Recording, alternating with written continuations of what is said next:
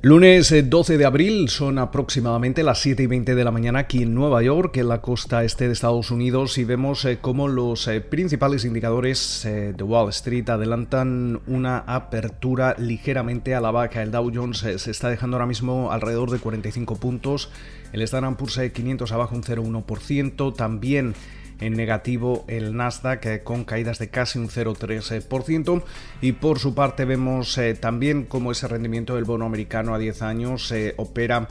eh, ligeramente a la baja en el 1,66%, mientras que el West Texas Intermediate se transa en alrededor de los 60 dólares el barril. Una semana que va a estar marcada principalmente por dos episodios. Eh, por un lado, esos datos de inflación que vamos a conocer durante la jornada del martes. Este es uno de los temas importantes eh, para el mercado, los inversores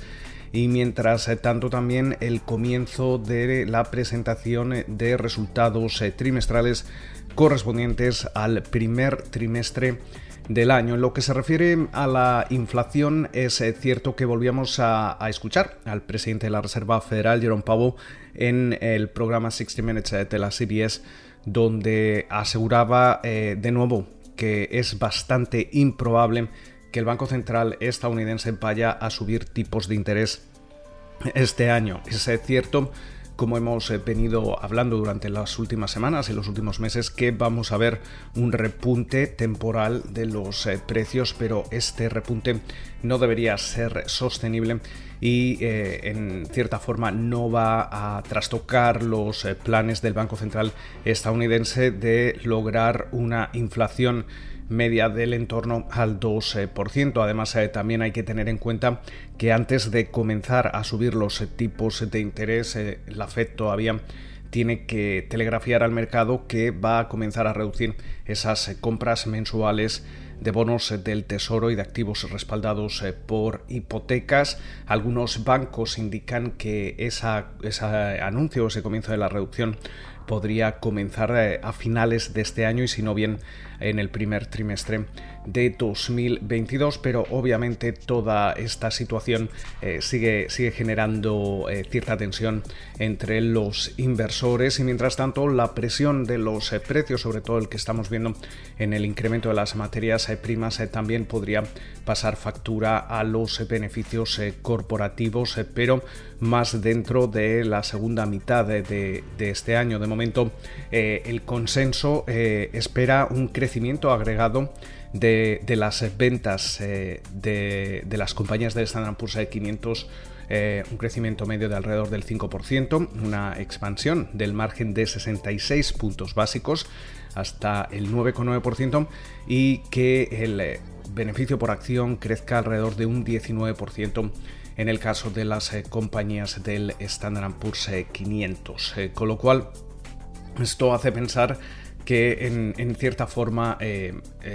va a ser una, buena temporada de, resultados correspondiente al primer trimestre y también hay quien recuerda que tanto en los trimestres anteriores hemos visto sorpresas al alza y esto podría también notarse en los tres primeros meses de, 2021. A nivel corporativo hay que destacar eh, cómo Microsoft eh, podría anunciar hoy la compra de Nuance eh, por 16 mil millones de, dólares. también hemos conocido cómo tras esa histórica multa antimonopolio Alibaba por parte de, los reguladores en, China, también estos reguladores piden a Ant Group que se convierta en un holding financiero que pueda ser regulado de forma más eh, parecida a un banco. Mientras eh, tanto, también hablando de Alibaba, eh, es curioso cómo Charlie Munger, el brazo derecho, por así decirlo, de Warren Buffett,